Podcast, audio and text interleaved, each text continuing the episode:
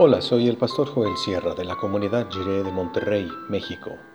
Gracias por escuchar esta breve reflexión devocional y que el Señor te acompañe y te bendiga ahora y siempre.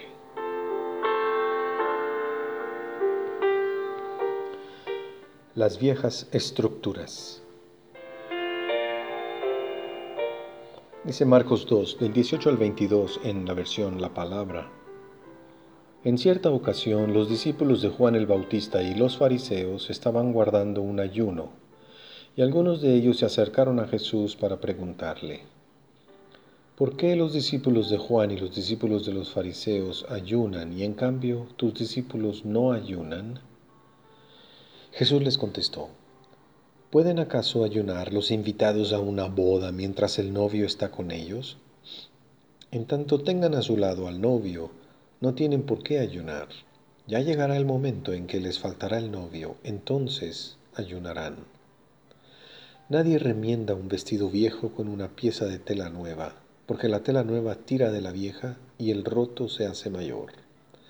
Tampoco echa nadie vino nuevo en odres viejos, porque el vino nuevo rompe los odres y se pierden al mismo tiempo los odres y el vino.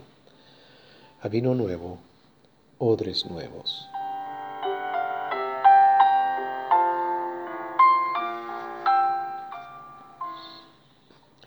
Ayunar es afligir el alma, es dejar de comer para expresar cierta súplica que tenemos delante de Dios.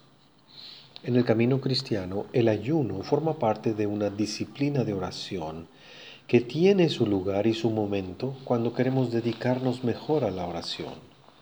Se hace para poner en primer plano la oración.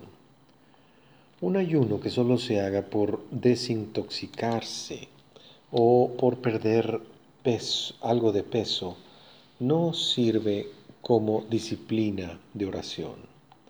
En la piedad cristiana, lo más importante del ayuno es la oración. Sin embargo, como ya se dijo, tiene su lugar y su momento. No es para ser practicado cuando es tiempo de celebrar. Hay un tiempo para todo en la vida. Y si el Señor Jesús está a nuestro lado, la vida se convierte en una celebración constante. Por eso los discípulos de Jesús no practicaban esos ayunos que ordenaban los fariseos en su sistema de reglas, ceremonias y rituales para intentar ganarse el favor de Dios. Los sistemas religiosos están compuestos de reglas, ceremonias y rituales que manifiestan el entendimiento que la gente tiene sobre Dios, sobre la vida y el mundo y sobre el ser humano. El Señor Jesús dio a entender que Él ha venido a traer una nueva realidad. Es el reino de Dios. Es algo tan nuevo que no puede tener cabida dentro de las viejas estructuras de los sistemas religiosos, sean estos cualesquiera que sean. Es una tela nueva que amerita ser bordada solo en tela nueva.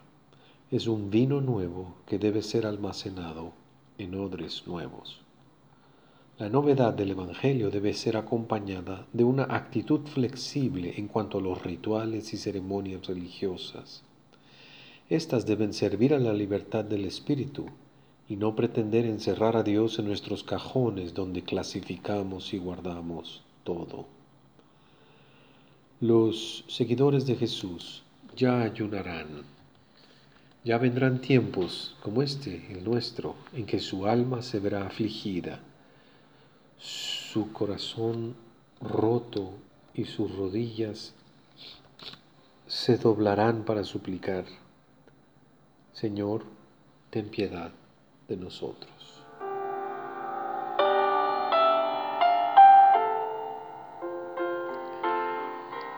Oremos, Señor Jesús, enséñanos a distinguir entre tu vino nuevo y nuestros odres viejos. Amén. Como buen pastor, Dios ha venido a buscarnos en la historia de Jesús.